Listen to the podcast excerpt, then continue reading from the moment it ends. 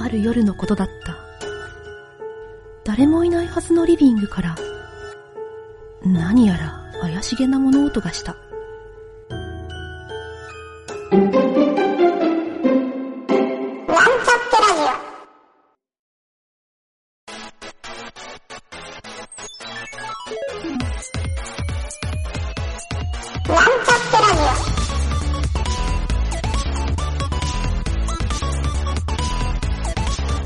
この番組は、プログラミング初心者の勉強に役立つ情報をお伝えする放送局です。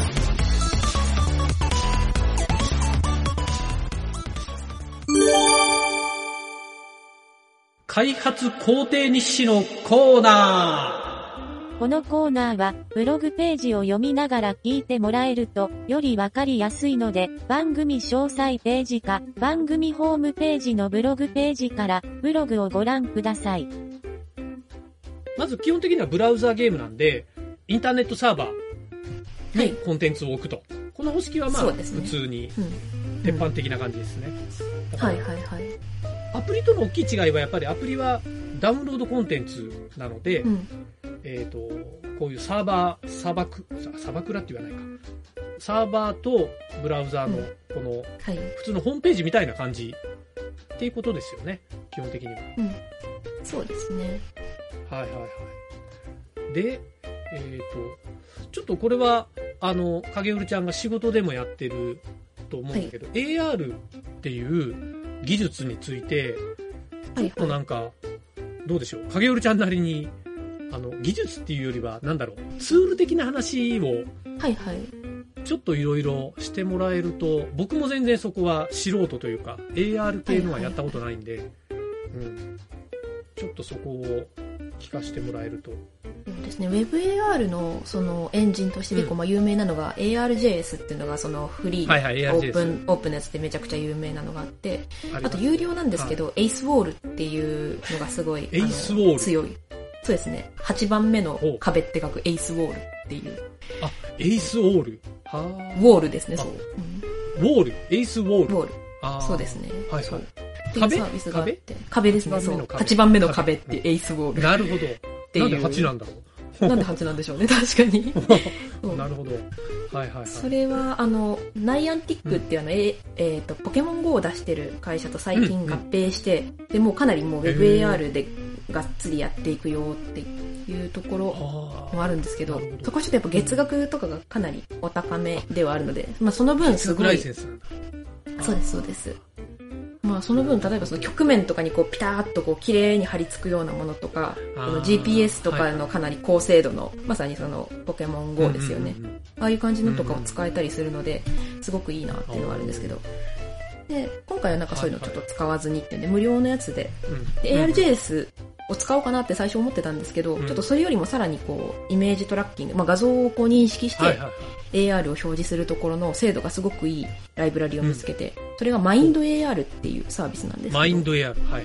そう。これなんか結構個人の開発者さんがこう、黙々と一人で作られてるオープえンソースー、すごい。っていう感じで、うん一応その、えっ、と、ライブラリとしてはそのイメージトラッキング、その画像認識とうん顔認識と両方のうん。AR が作れるっていう形でライブラリが出てて、あで今回その、顔認識もできるんだ。あ、そうですね、かなり高精度に、多分あれですよね、そのテンソールフローみたいなそういう、うんうん。結構顔のパーツしっかり捉えてみたいな感じで、かなり追跡をこう細かくしてくれる形で、はいはいはい。こう、顔を認識して AR 出すっていうのをうん。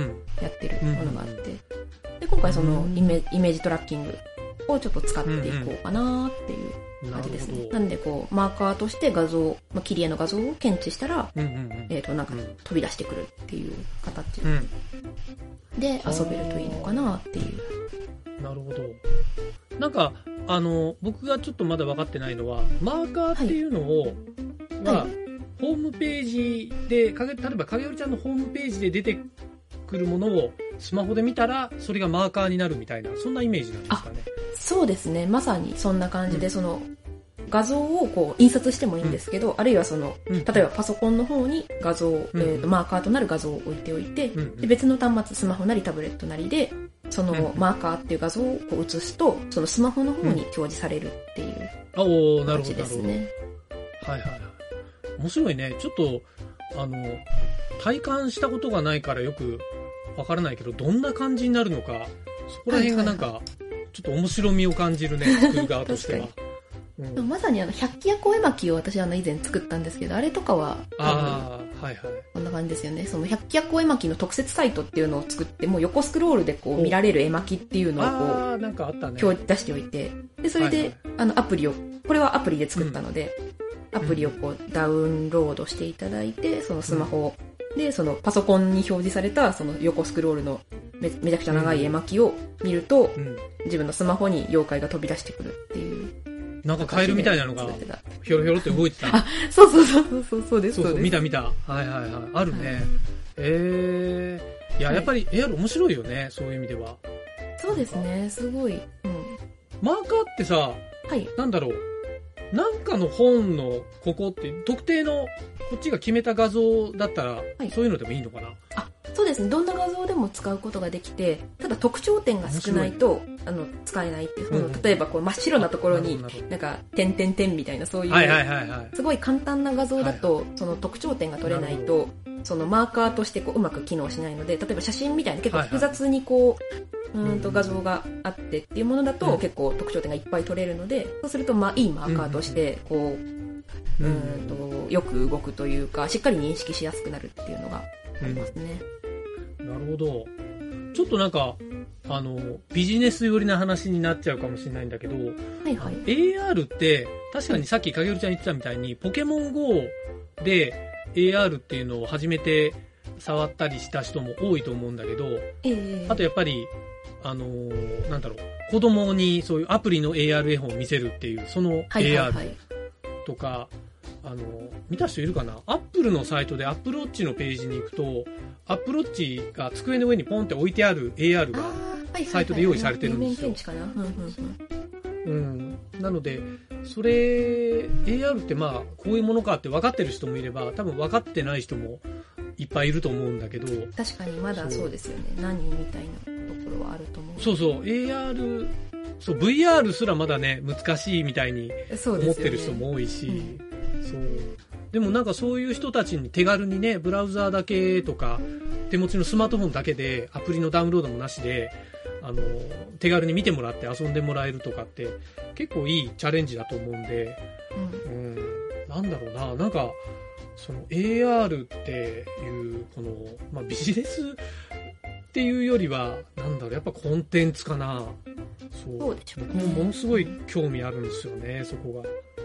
ちょっとこれ以前もなんかインタビューとかした時に影織ちゃんに聞いたと思うんだけど、はいはい。影織ちゃんなんで AR に、をやろうと思った？の そもそも。確かに。もともと私でも全然 AR やってなくって、一番最初はその切り絵だったし、もともとさらにもっと遡るとお話を書くところだったんですよね、その自分のあ源流としては。ーそこが先なんだ。そそうなんですよね。で、お話を書いて、でそのお話に絵があったらいいなと思って自分で切り絵をつけるようになって、でその切り絵動画っていう形でこう話。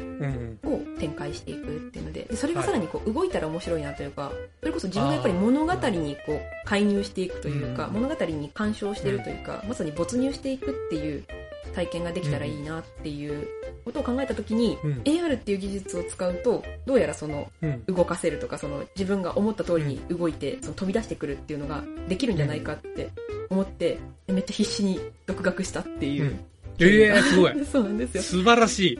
その頃はそう、すごいね ARJS しかその、無料の、うんと、無料でできるものっていうのが全然なくって、でまだそんなに、あれですね、その AR キットとか AR コアってその Apple とか Google が出してる、うん。AR のこういうライブラリとかもそこまでは発展してなかった頃とかだったんで、うんうん2010何8年とか7年とかそれぐらいからやり始めたんですけど、うん。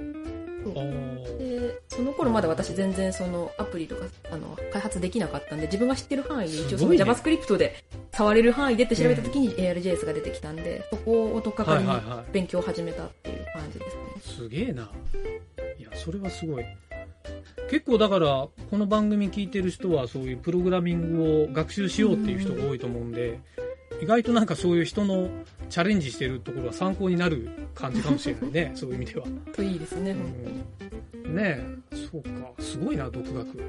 へえ。いや僕も独学好きなんで、そこはやっぱりいい感じですな。いやじゃあまあ、とりあえずそれで、ちょっと余談なんだけど、あの、物理の本を発売して、そこの上を動いてくれるみたいな、そういう構想があったりするの？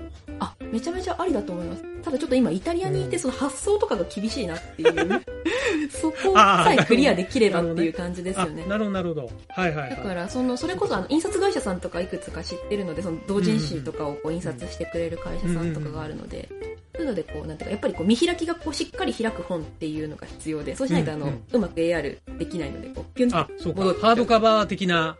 そう、うん。なんでこうしっかりこう開く。多分糸閉じ製本みたいになってるような、こうよ開きがいい。本を作っそれをこうなんでしょううーんオンデマンド印刷みたいんでまあな10部なり100部なりっていうのを印刷しておいてでそれで販売する。っていうこととかは全然ありだと思いますね。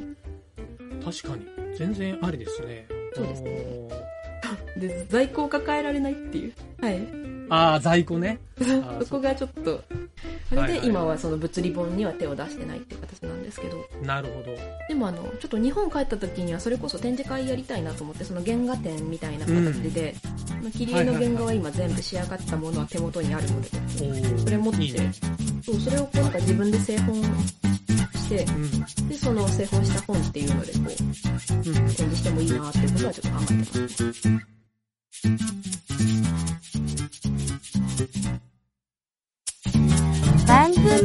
ムページは、https, コロン、スラッシュスラッシュ、ミート、ドット、マーク、スラッシュ、ラジオです。次回もまた聞いてくださいね。